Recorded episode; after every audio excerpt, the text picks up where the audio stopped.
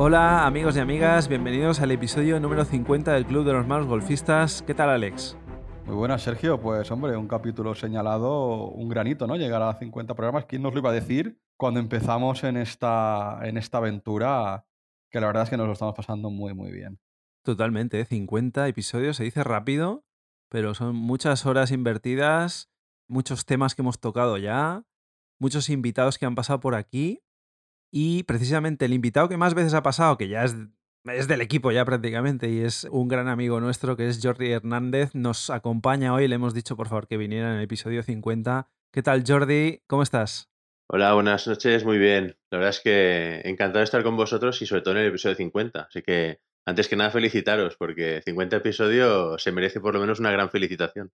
Hombre, pues muchas pues gracias. Muchas, gracias. Sí, sí, y nada, encantados de que, de que esté aquí con nosotros. Os recordamos que es el CEO de X Golf, que colabora con nosotros en el challenge de los malos golfistas. Luego hablaremos de eso, porque hoy vamos a hacer un pequeño repaso también de la clasificación de las diferentes categorías, para que veáis que, esto está en marcha. Y hablaremos también de los premios.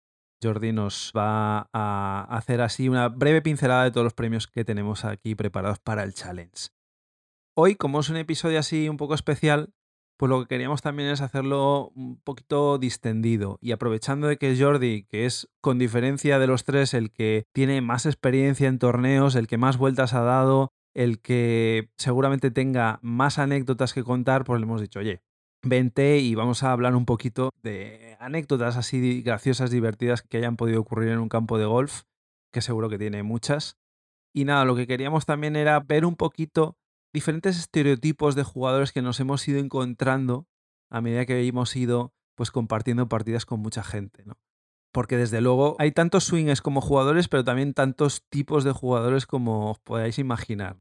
Así que siempre es divertido encontrarte con gente que es diferente a ti y eso es lo que queremos repasar un poco hoy. Por ejemplo, y esto seguramente os sonará, el influencer, le hemos llamado, ¿no? Eh, el típico jugador que seguramente no tenga más de 25 seguidores en sus cuentas sociales, pero que en cada hoyo en el que hay un laguito, hay agua, saca el móvil para compartirlo en Instagram. Y obviamente, pues ya que está todo el rato haciendo fotos, pues no te escapas del selfie en el hoyo 18 con la bandera de fondo. Y que cuando juegas con este tipo de jugadores, al final corres el riesgo de que los del grupo de detrás, que ya estarán hartos de ir esperando durante toda la ronda, te peguen un bolazo por su culpa, ¿no? Así es.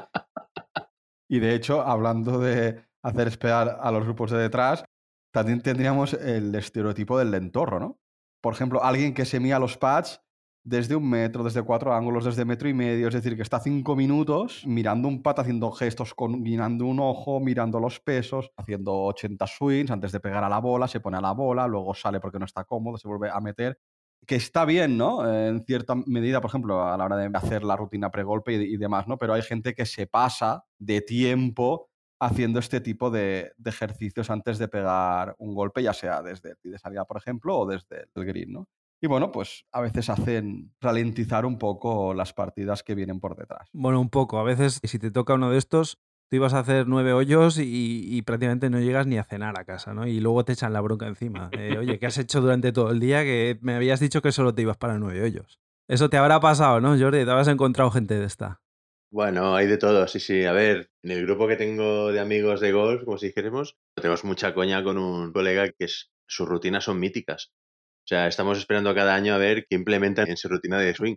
Pero sin embargo, luego, que es curioso, no es lento es verdad que mm, es muy divertido porque tiene unas rutinas muy particulares y es, muy divertido. Pero sin embargo, luego es bastante rápido. Lo que pasa es que el que es lento es lento en todo. Es lento en la rutina, en el pad, se deja la bolsa atrás, o sea, es un, desfase. y luego en su rutina dices que cada año va añadiendo un detalle más, ¿no? O sea, que dentro de 5 o 6 años va a jugar solo ese. La va perfeccionando. Bueno, cada vez que vemos alguna rutina así diferente, yo qué sé, algo curioso, ¿no? En el tour, así, se lo pasamos y nos descojonamos por WhatsApp porque es, bueno, es, divertido. Al final, siempre en, todos los grupos de golf, que yo creo que son básicos también, que eso lo comento ahora, pero creo que son básicos para que la gente se siga enganchada, porque a veces tienes bajones de golf y, y como que desapareces, ¿no? Cuando tienes el grupito de golf de colegas de golf, eso es algo que te ayuda o te anima a seguir jugando. Y siempre hay uno de los estereotipos, siempre está en, el grupo, ¿no? Nosotros somos 5 o 6 y siempre tienes un, estereotipo ahí. Está comprobado, es así. Otro estereotipo que nos hemos encontrado, eh, y esto lo habremos visto seguramente en todos los campos, el combinado le llamamos, que es el que lleva el último modelito de Callaway, que no tiene ni John Ram, gafas de sol con montura del mismo color que la bolsa, los cordones de los zapatos a juego con la visera de la gorra, la correa del reloj con el cinturón. En verano obviamente tiene que ir con las piernas perfectamente depiladas. Y luego si juega con bolas rosas y no ves nada que combine, pues ya sabes de qué color lleva los calzoncillos. Sí, sí, hay gente de este tipo y que a veces incluso puedes pensar cosas raras, ¿no? Pero yo, de hecho, he conocido, no voy a dar nombres, ¿eh? No, no, Porque tampoco, no sé si, si nos escuchan o no, pero he conocido a alguna persona y luego te llevas una grata sorpresa, porque no tiene nada que ver ¿eh? el tema del estereotipo del combinado con que luego pueden ser personas raras o no. ¿eh? Ah, no, no, no, desde Al contrario. Son, a lo mejor eres más raro tú o yo que esas personas. Eso seguro, eso darlo por hecho. Yo os voy a dar el, el, que es totalmente contrario al combinado, ¿no? Que es el tirado. Que de hecho voy a hacer un llamamiento desde aquí. Eh, Arturo vuelve, por favor, porque ha desaparecido. Ya no. Si, si alguien conoce a Arturo, eh, por favor decirle que lo estoy buscando. Hace ya mucho que no lo encuentro y no lo veo. Este jugaba conmigo a golf, es, bueno, súper amigo mío. Y este, cuando íbamos a jugar al Prat, siempre se llevaba una bolsa del Mercadona como mochila de deporte. Era un espectáculo. Es, la antítesis del combinado. O sea que también vamos a meter aquí el tirado. Bueno, está bien, está bien. Oye, sin estereotipos, ¿eh? O sea, al final cada uno juega como quiere. Luego tendríamos, por ejemplo, el del team más retrasado, ¿no? Alguien que a lo mejor le da igual el resultado, le da igual dónde vaya la bola, da igual que le vaya al parking donde están los coches, que le vaya al green. Lo que le interesa es si puedo hacer 350 yardas en vez de 200, pues mucho mejor. Pero te diré más, ¿eh? muchas veces no es tanto de distancia, es un tema de, gente que le gusta jugar de blancas, por ejemplo, porque le gusta complicarlo un poco más. O sea, es solo eso, son ganas de complicar las, las cosas. Y fuimos a jugar una vez a Escocia, San Andrews, a, un campo que se llama Torrance. Y, hostia, me acuerdo que iba quemadísimo del trabajo, llego allí, me recogen al aeropuerto y nos vamos directos a jugar, ¿eh? Del aeropuerto directos a jugar. Y estaba lloviendo y tal, un día bastante jodido, viento. Y dicen, dice, hostia, ¿jugamos de blancas? Y digo yo, pero, hostia, tío, hace un viento aquí, viento, lluvia, es imposible. Y al final jugamos de blancas. Y fue, fue una tortura, pero nos lo pasamos bomba. O sea que, bueno, siempre hay, hay gente que le gusta complicarlo más de lo que ya es. Sí. Y luego hay gente que, que, va a desestresarse y una buena forma es pegar cañonazos, ¿no? Eso también puede ser una terapia, ¿no? Para mucha gente que va como muy estresada durante toda la semana y llega al campo de golf y dice, a mí dejadme campo ancho, que yo he venido aquí a sacar mi driver y, y hacer todo lo que pueda a distancia, ¿no? Luego os habréis encontrado también el típico el tequi, ¿no? El que lleva todo elemento tecnológico que haya en el mercado, él lo tiene, ¿no? Lleva el contador de golpes electrónico en el cinturón, reloj GPS, los sensores en los palos, medidor de distancia con visión nocturna por si hay un eclipse de sol, el carro motorizado, eh, calentadores de manos en los bolsillos para cuando hace frío. Bueno, la noche antes, cuando tiene que cargar todos los dispositivos, pues hace saltar la luz del edificio. Y, y claro, obviamente tiene que llegar en un Tesla al, campo de golf porque, porque, claro, tiene que ser última tecnología. La verdad es que en eso el golf, bueno, hay aparatitos todos los que queramos, ¿eh? Porque aquí... Quien más, quien menos, lleva algo. Sí, sí, desde luego. Porque hay gente que son súper frikis de, todo el tema tecnológico, luego tienen todas las estadísticas y tal. Bueno, nosotros hablamos un poquito la semana pasada, ¿no? De conocer un poquito tu juego a través de estadísticas. Obviamente aquí lo estamos llevando al extremo, pero, pero sí, sí, aquí toda la tecnología que te puedas imaginar, pues la tienes disponible y, siempre hay gente que se gasta mucho dinero en ese tipo de, aparatitos, ¿no? Luego también tendríamos el que no se puede creer que esté jugando tan mal, ¿no? Alguien que a lo mejor esté llevando tres dobles bogies, un triple bogey en cuatro hoyos y no se corta en la partida en decirte que en el hoyo 5 la bola le pega a un bote, que le jugó una mala pasada y que qué pena porque el par lo tenía hecho, ¿no? Y bueno, que al final de la ronda te dice, hostia, pues, pues, pues con la mala suerte que he tenido, que podía haber hecho 79 golpes, ¿no? Cuando realmente ha hecho 112. Sí, sí. Entonces, bueno, es otro tipo de persona que, que achaca su mal juego a su mala suerte, ¿no? yo pienso que bueno, es engañarse a uno mismo, ¿no? Porque yo creo que todos sabemos cuando alguien tiene mala suerte y cuando realmente está jugando mal, ¿no? Sí, sí. Este tipo de jugadores son los que acaban rompiendo un palo. ¿Te has encontrado algún partido en el que alguien haya roto un palo por la rabia? No, romper un palo no. Pero escupirle, tirar un palo al suelo y escupirle sí. Ostras. Sí, sí, sí. Eh, ¿Y luego no le dijisteis nada? Sí, nos reíamos mucho. Yo, yo me caía del suelo de risa. Era. Aparte, no lo hizo solo una vez, ¿eh? O sea, estábamos esperando a ver, porque aparte la liaba mucho. Y cada vez que la liaba mucho, al tercer o cuarto golpe malo, bueno, tiraba el palo, le escupía y nos reíamos muchísimo. Es que era, era muy divertido. Vaya, vaya, vaya, vaya. Me imagino vuestra cara la primera vez que lo debía hacer, ¿no? Os debíais mirar como diciendo, ¿este, este de dónde ha salido? Sí, bueno, era un buen amigo y bueno, digamos que no está muy dotado para jugar a golf. Luego, pues bueno, tampoco entrenaba una barbaridad y al final tenemos unas expectativas, yo creo que eso es común en, en los golfistas, ¿no? Tenemos unas expectativas mucho más altas de lo que realmente tendrían que ser. Y hasta que lo entendió, es que lo pasaba muy mal jugando. Y bueno, nos reíamos porque es que al final es mejor reírse que, no sé, que darle como más importancia al tema, ¿no? Pero es que ya lo estábamos esperando. O sea, se iba calentando, se iba calentando, se iba calentando y dices, ya está, está a punto de llegar el momento. Y sí, sí, tiraba el palo al suelo y escupía. Qué bueno, qué bueno. bueno. Sí, bueno, al menos ya lo conocíais de antemano, no os venía de nuevas, ¿no? Menos mal, menos mal. No, no, no, no.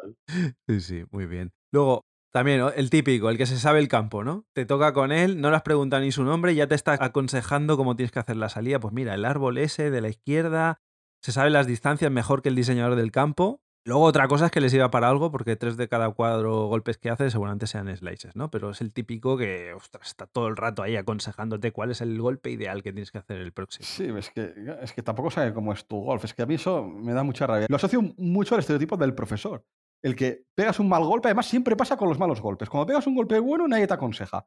Pero cuando pegas un mal golpe, te dice, no, es que tienes que subir más por aquí, tienes que bajar por aquí, es que te mueves mucho, es que el palo muy atrás, muy arriba, no sé qué.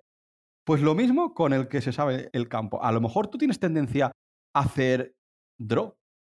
Y a lo mejor esa persona que te está aconsejando tiene tendencia a hacer fade. Entonces, ¿por qué carajo te tiene que decir por dónde tiras el golpe? A, lo mejor te está diciendo que lo tires por ahí para hacer fade y cuando tú a lo mejor haces draw, de normal. Sí, sí. A ti veo que esto te enerva bastante, ¿eh? Te molesta. Muchísimo. Uh, yo no puedo. Yo no puedo, yo no puedo. Ya, además es que nos ha pasado hace poco, Sergio. Sí, sí. Además, esto es el típico, lo que decías tú, el estereotipo del profesor. Generalmente son gente que juega igual o peor que tú y parece que te están esperando a que hagas un mal golpe para empezar a aconsejarte, ¿no? Y como no lo cortes rápido, bueno, nos pasó el otro día, yo no tuve la vista de pararle a tiempo, era el típico que te quería dar consejos sobre tu swing. Y vamos, estuvo durante todo el partido, ¿eh? dándome consejos en cada salida de ti. Oye, pues esto mal, esto no sé qué, el driver, no sé qué. Oye, ¿sabes que hay palos con.? Porque yo, como soy un poco alto, pues necesito varillas más largas. ¿Sabes que hay palos con varillas más largas? Sí, señor. Llevo palos con varillas más largas. No hace falta que me lo diga. Pues así, así, así. Esto, Jordi, también te lo habrás encontrado. Supongo que ahora ya con el nivel que tienes, no creo que haya mucha gente que se atreva a aconsejarte, pero aún así seguro que te lo habrás encontrado. Te sorprendería, ¿eh? Te sorprendería. Y generalmente es, gente con handicap bastante más alto que tú. Sí. Que a mí ni se me pasaría por la cabeza, ¿eh? Pero es que aunque sea gente con handicap más bajo, ¿qué pasa? ¿Que por tener handicap más bajo ya es un profesor tuyo? No, pero bueno, pero es que encima tiene ese delito, que si encima tienen handicap más alto que tú, córtate un poco, ¿no? Claro.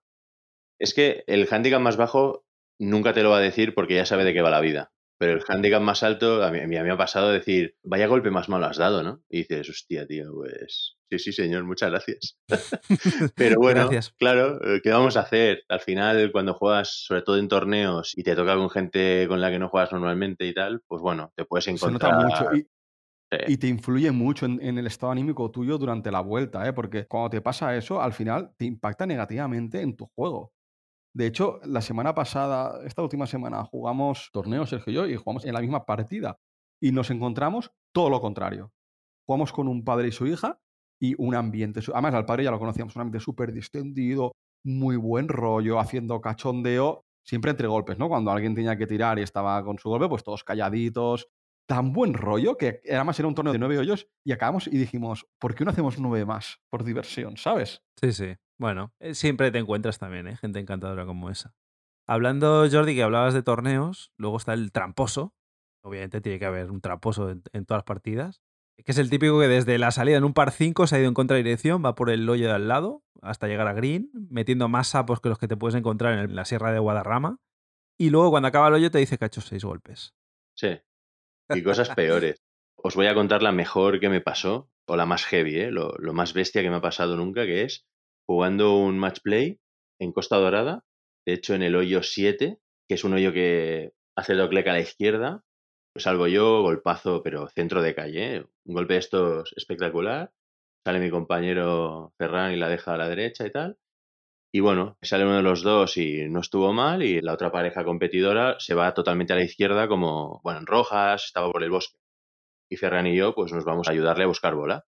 Y yo voy, voy a calle, voy a ver dónde está la mía, la veo en medio de calle, me voy a buscar la bola del, compañero competidor, como si dijéramos. Y bueno, damos, estamos por ahí un rato buscando tal. Y cuando me voy otra vez a la calle a buscar mi bola, mi bola no está. Ostras. ¿Perdona? Sí, sí, no estaba la bola. Y le digo a Ferran, oye Ferran, tío, tenía mi bola en medio de la calle, te lo juro, ¿eh?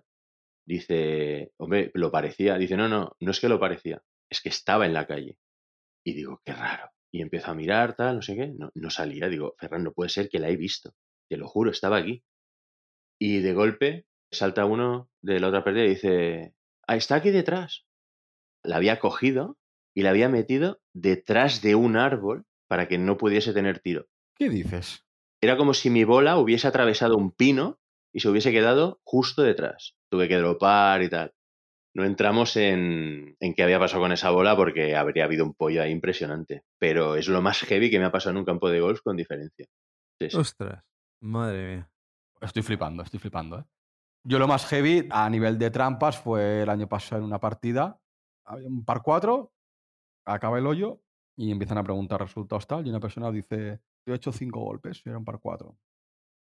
Y había otra persona eh, jugando que llevaba Caddy. Y el Caddy dice, ¿cómo que cinco golpes? Dice, mira, has hecho de ti de salida, has ido aquí, de aquí te has dropado, has hecho esto, de aquí esto otro, esto otro, esto otro. Dice, total, nueve golpes. y había dicho que había hecho cinco. Claro, era Stabelford, no sé si tenía dos puntos, pues claro, eran de tres puntos que según esa persona había dicho que había hecho a cero puntos, evidentemente. Córtate un poquito, ¿no? Si te añades un golpe, dos, que no se note, pero el de... No, no, pero esa persona, ni corta ni perezosa, cinco golpes. Bueno, hay que vivir con eso, ¿eh? No, es así. Lamentablemente en el golf hay gente así. Bueno. Mm. Bueno, yo pienso que la gente que al final quiere hacer trampas, sí, podrás bajar de, de handicap un día, pero al final es que el golf te va a poner en tu sitio, ¿eh? tarde o temprano. Sí, sí, totalmente. ¿Qué ganas quitándote uno o dos golpes en un hoyo? Es que, ¿qué ganas? A corto plazo, bajar un punto de handicap, medio punto. Y que luego a lo mejor estás dos años sin tocar el handicap porque realmente tus resultados son peores. Bueno, el, que hace trampas acostumbra a hacer trampas siempre. ¿eh? Sí, pero irás bajando el handicap y llegará un momento que tus trampas tienen que ser tan heavies. Porque si tú tienes un nivel de handicap 30, por ejemplo, y vas haciendo trampas hasta que tu handicap es 20, Sí, sí, tu handicap marca que es 20, pero tu nivel de juego realmente es de handicap 30. Si tú quieres seguir bajando handicap, cada vez las trampas tienen que ser más gordas para mantener tu handicap 20. Así es. Sí, sí, sí. Esto cae por su propio peso, desde luego. Otro estereotipo, el árbitro. Cada vez que hay una situación de dropaje, de alivio, de fuera de límites, de terreno en reparación, él va ahí corriendo a meter la nariz, a ver qué está pasando, se sabe todas las reglas, hasta te dice el número de regla que hay si hace falta para imponer su criterio como le contradigas, pues ya no te habla más en toda la partida. Y bueno, de estos también hay, ¿eh? Estos que se saben todas las reglas a rajatabla y bueno, bueno, te vienen a mirar. Esto me pasó el otro día, hace poco en un partido, que salgo de ti y se me quedó la bola metida en un agujero.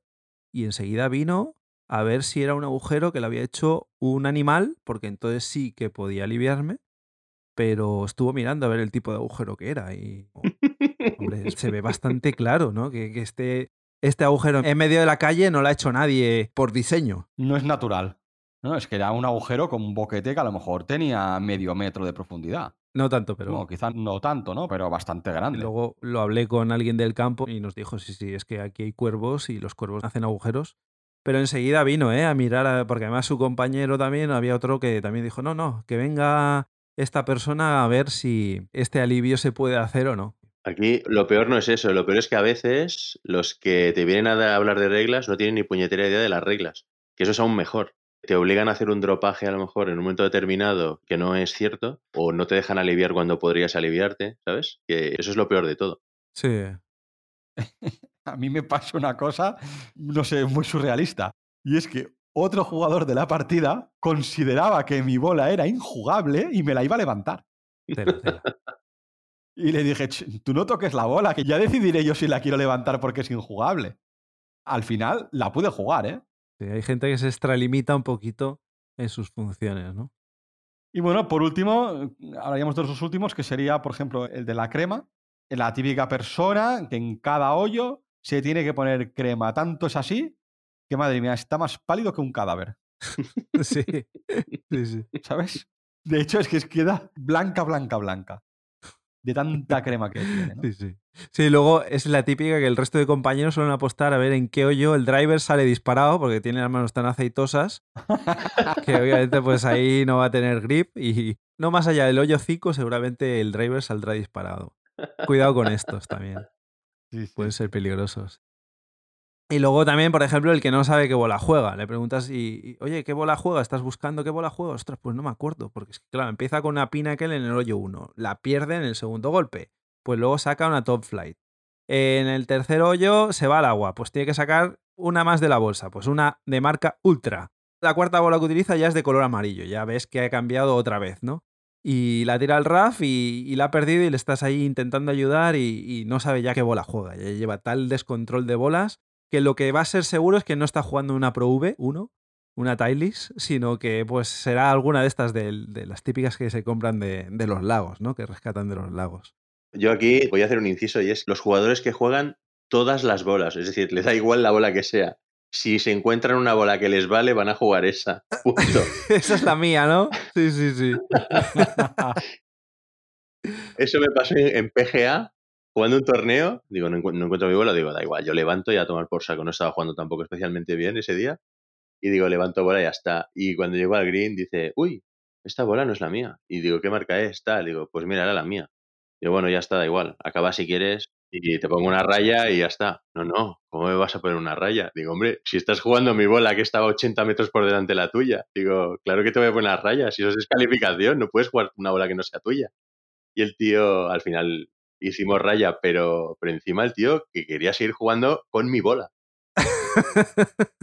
Esa fue muy buena. Estuvo divertido. Bueno, al menos confesó, ¿no? Porque hay gente que no confiesa, pero él confesó que al final esa no era su bola, ¿no? Sí, sí. Por lo menos recuperé mi bola. No la pude jugar, pero la recuperé. Ah, bueno, eso también es importante. Sí, sí, sí, sí. Bueno, como veis, pues un montón de estereotipos, anécdotas. Os recordamos que tenemos nuestras redes sociales. Si queréis contarnos alguna anécdota divertida o en nuestro correo electrónico, estamos en Twitter y en Instagram, en Malos Golfistas, y luego tenemos el correo electrónico malosgolfistas.gmail.com. Si tenéis ahí una anécdota muy divertida que os gustaría que la comentáramos en antena, pues enviárnoslo, porque seguro que hay cosas que son indescriptibles y que por más que los cuentas, mucha gente pues, puede no creerse que eso realmente haya pasado, ¿no? Como comentábamos, estamos con el tema del challenge de los malos golfistas. Los que nos venís siguiendo y escuchando desde hace tiempo, pues ya sabéis de qué va. Estamos buscando al jugador o jugadora amateur que más baje el handicap esta temporada. Lo que hemos hecho ha sido que os podéis apuntar en el formulario que tenemos en las redes o en la descripción del programa. Y a partir de ahí, pues vemos el handicap con el que empezáis y a final de temporada miraremos a ver quién es el que más ha bajado el handicap eh, y lo hemos englobado o dividido en diferentes categorías porque obviamente no es lo mismo el nivel que hay que tener para bajar cuando estás en categoría de single digit respecto a una persona que está empezando, ¿no? Vamos a hacer un pequeño repaso de cómo están los que más han bajado handicap de momento desde que empezamos hasta ahora en las diferentes categorías y así pues bueno, también vamos motivando a la gente para que sigan intentándolo, ¿no? Y mejorar su nivel.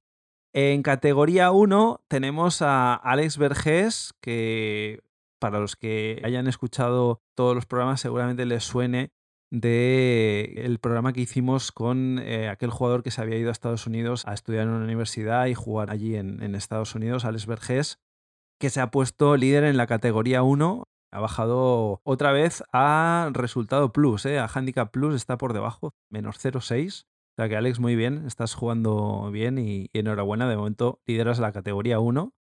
En categoría 2 tenemos una chica, Alex. Sí, sí. Categoría 2 que iría de handicap 10 a 17,9. Tenemos a Cristina Vila, que concretamente ha bajado algo más de, un punto, un punto con cuatro, de 17.7 a 16.3. Así que bueno, de momento está liderando la categoría 2.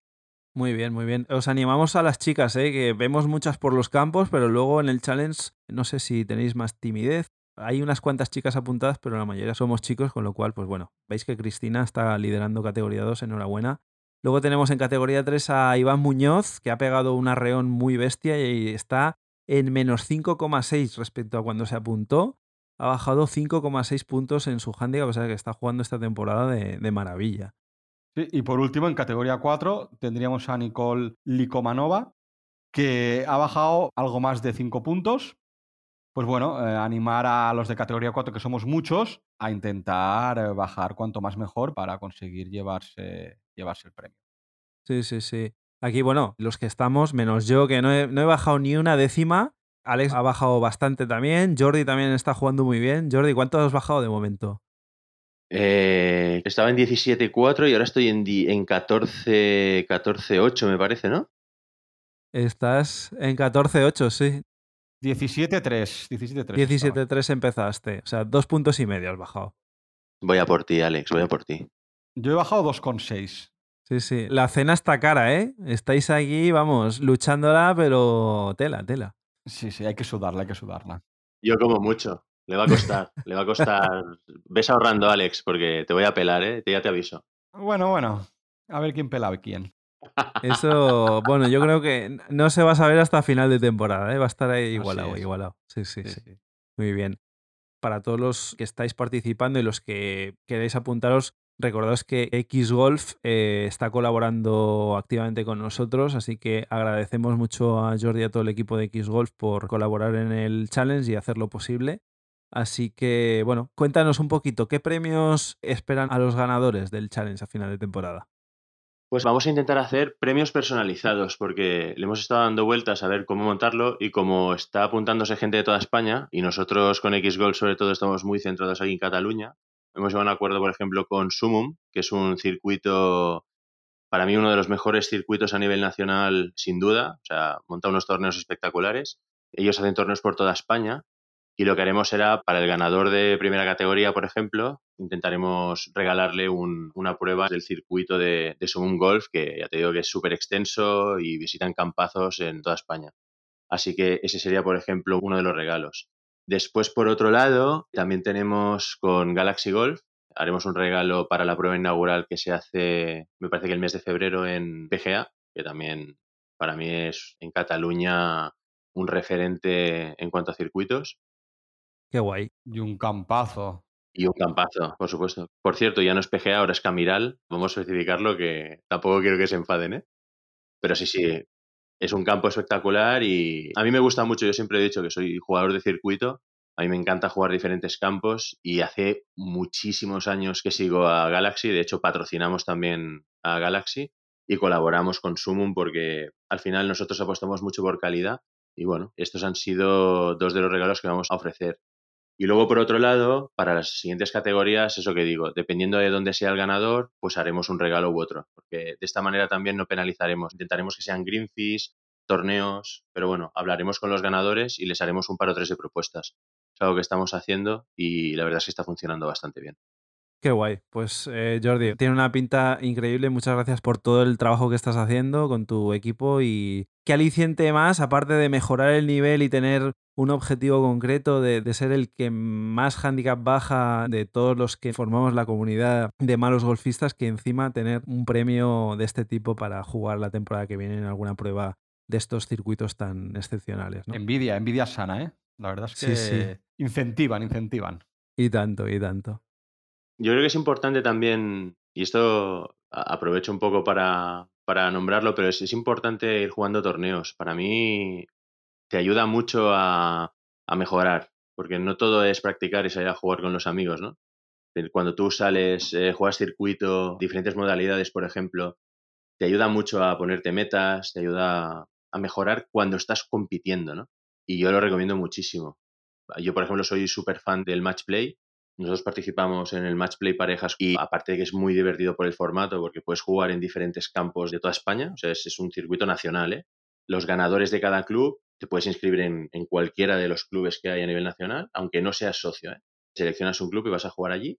Y entonces, eh, si ganas en el club, te vas a la final nacional invitado en Villaitana, que fui invitado porque ganamos hace un par de años y es un espectáculo. O sea, el hotel espectacular, el campo súper chulo, cena de gala, cena de bienvenida, cóctel, o sea, es todo invitado. Así que recomiendo enfáticamente, pues eso, que si, si, si se puede, que juguéis torneos y pues eso, Galaxy, Sumum y Matchplay parejas, que lo llevan también los de Sumum, pues muy recomendable.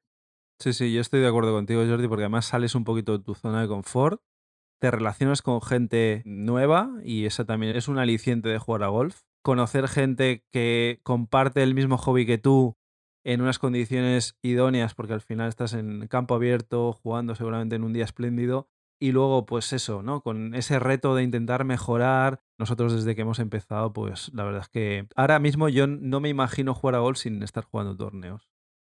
Pues nada, dejamos el programa por hoy. Gracias Jordi una vez más por estar con nosotros y por acompañarnos en este programa tan especial que es el programa 50, que es un número así como muy bonito y que la verdad es que nos hace mucha ilusión eh, haber llegado de momento hasta aquí. A por otros 50. A por otros 50, exacto.